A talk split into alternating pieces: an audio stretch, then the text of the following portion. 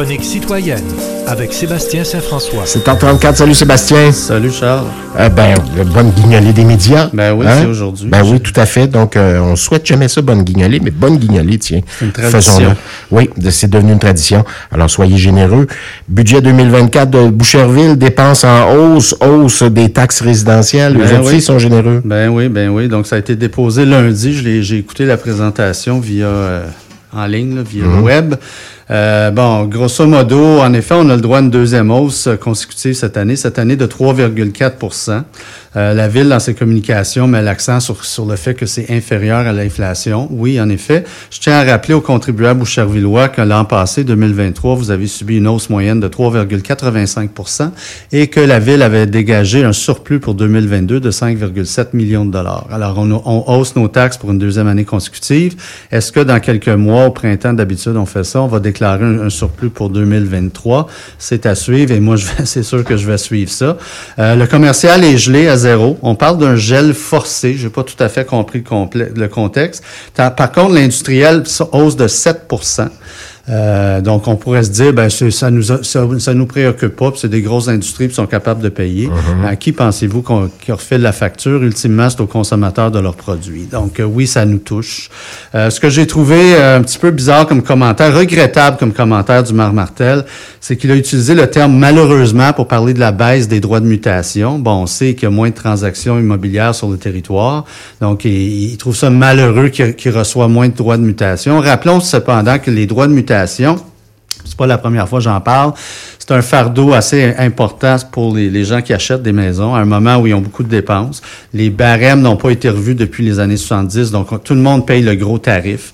Et ça représente aujourd'hui des, dix- ça peut représenter 10, 12, 13, 15 000 dollars. C'est de l'argent payé après impôt. Fait que je trouve pas ça si malheureux que ça. Là. Je pense qu'il faudrait Ben, pour le revoir payeur de taxes, c'est, c'est pas malheureux. Non, mais, d'entendre un, maire- euh, un maire dire ça, je trouve ça un Mais petit peu ça, étrange. ça te dit où ils sont rendus. De toute façon, il- c'est, il- c'est vraiment la taxe de bienvenue qui ouais. subventionne à peu près toutes les villes. Oui, ben c'est ça. Hein? On a un problème de fiscalité ma- ma- municipale.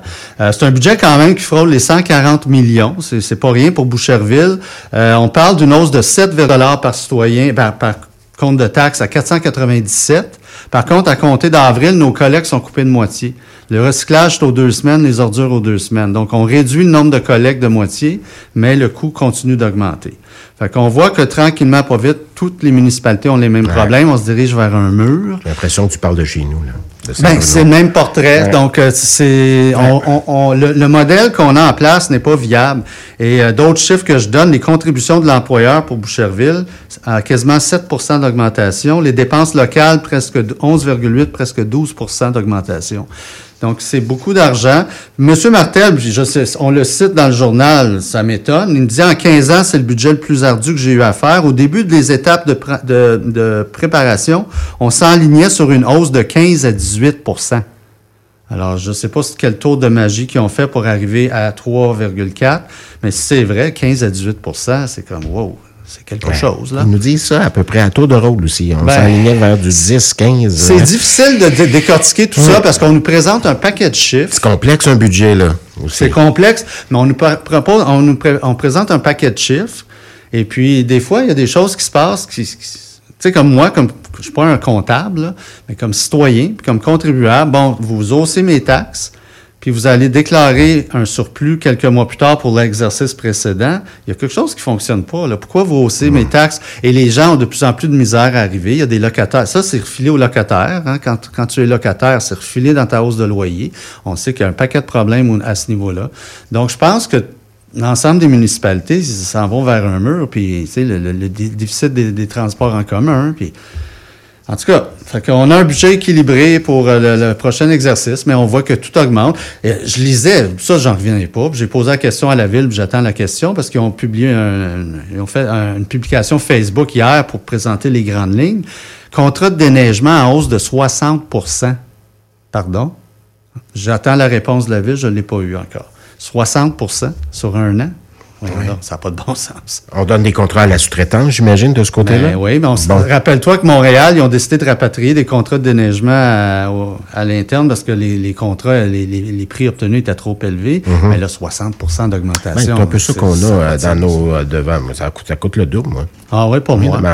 je, suis chanceux. Tu as négocié costaud, toi? Non, non, j'ai pas négocié du tout. On peut pas négocier, mais la hausse, c'était pas de 60% c'était c'était pas 60, mais c'est bon, c'est presque le double. Ah euh, parlons de CBC Radio-Canada annonce ben, on, annonce la suppression de 800 postes. c'est quelque chose. En fait, on va, on va ne pas combler 200 postes qui sont vacants à présent et on va couper euh, donc 600 postes au total, 300 de chaque barre, dit-on, de, donc de Radio-Canada et de CBC. Euh, c'est toute une, une suivant l'annonce faite par TVA il y a quelques semaines, donc on voit que c'est une onde de choc. Mm-hmm.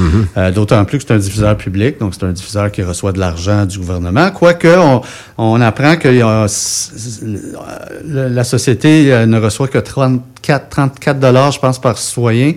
Euh, d'argent public si on compare à bien d'autres pays. C'est beaucoup moins que ce qui se fait ailleurs. On, bon, on parle de. Le, problème, c'est qu'on applique euh, board to board, tu sais, d'un de, bord à l'autre. Alors que le, problème semble être moins, moins grave du côté de Radio-Canada, notamment au niveau de la perte de, recettes publicitaires. Mais euh, on, on balaie large. Ben, parce qu'on se dit qu'il y, a plus de payeurs de taxes anglophones euh, au pays. C'est ça. Mais c'est l'hécatombe. Euh, moi, ce que je trouve un petit peu... C'est pas fini, là. C'est pas fini dans les médias. Non, non, c'est pas fini. C'est loin d'être fini. Mais là, c'est des grands joueurs là, qui nous arrivent avec des coupes massives. Euh, et moi, ce que j'ai trouvé un petit peu bizarre, indécent, c'est quand on a posé la question à Catherine Tate, qui est la PDG, qu'est-ce qui arrive des primes des, pour les cadres, puis elle n'est pas en mesure de répondre. Il me semble, dans un contexte où tu es en train de, de réduire tes effectifs de 10 euh, puis il y a des gens qui vont perdre leur job là-dedans. Il me semble la réponse est simple. Euh, non, non, non, inquiétez-vous pas. Bon. Elle n'est pas en mesure de nous répondre. Il y a peut-être des primes au job coupé. Mais en tout cas, il y a tout un ménage qui se fait. Euh, j'ai vécu à une certaine époque dans les couloirs de Radio-Canada des périodes de coupe sous Harper, entre autres, là, il y a ah, ben plusieurs années. Ah, ben Et puis il y a quelqu'un qui m'avait dit, le, pire dans tout ça, c'est que ça envoie le message que c'est des jobs décoratifs, puis qu'on ben se, pogne le beigne ici. attachez-vous, si jamais, si Poiliev, si Poiliev est élu, prochain premier ministre, lui, il veut carrément mettre la clé dans la porte de la CBC. Oui, enfin. À suivre. On termine ça avec, euh, tiens, François Legault euh, est aujourd'hui, on va faire ça rapidement si tu veux bien, euh, parce que Marie Zaudette un petit peu plus tard. François Legault est aujourd'hui le premier ministre le moins populaire au Canada. Donc, le moins populaire au Canada, il y a eu un sondage Angus Reid qui le place à 31% donc il est en bas de la liste des, des premiers ministres des provinces, territoires. puis il y a eu un, léger hier qui a, qui, a, qui a apparu. C'est pas compliqué. Les gens ne sont pas satisfaits. La raison, le taux d'insatisfaction contre Legault en ce moment, 63 ça n'a jamais été aussi haut depuis qu'il est premier ministre. La première raison évoquée par les répondants, l'état du système de santé et du système d'éducation, on ne constate pas d'amélioration du tout dans le fonctionnement. Et Legault nous avait promis gros. Là. Il a dit, moi, je vais faire les choses différemment que les deux vieux partis. Ça, ça ne change pas. Deuxième raison invoquée, 37% la hausse des salaires des députés, ça ne passe pas, même tous ces mois plus tard. Étonnamment, la subvention donnée aux Kings a un montant de 5 à 7 millions de dollars, mais ça, ça le hante. Il est à, 28% des répondants évoquent cette mhm. raison-là. Et on parle aussi du fait qu'il change trop souvent d'idées, par exemple, dans le dossier du premier, euh, du troisième lien. 19% des gens invoquent ça. Donc, je pense que le message est clair. Je pense pour un, un politicien qui a de l'expérience comme Legault, je pense que j'espère qu'il comprend le message, puis j'espère qu'il il va, il va s'y mettre parce qu'il y a quand même du temps devant lui. Mais là, c'est pour la première fois, il y a des sondages qui placent le PQ en tête ouais. dans les intentions de vote à l'échelle nationale. Maintenant, est-ce que le PQ va plafonner? le sondage léger disait l'option nationaliste, à un moment donné, ça va plafonner. Trois, ans en politique, c'est une éternité. Oui. Mais le message est clair, là, je pense. Là. Depuis plusieurs mois, ça ne va pas à la CAQ.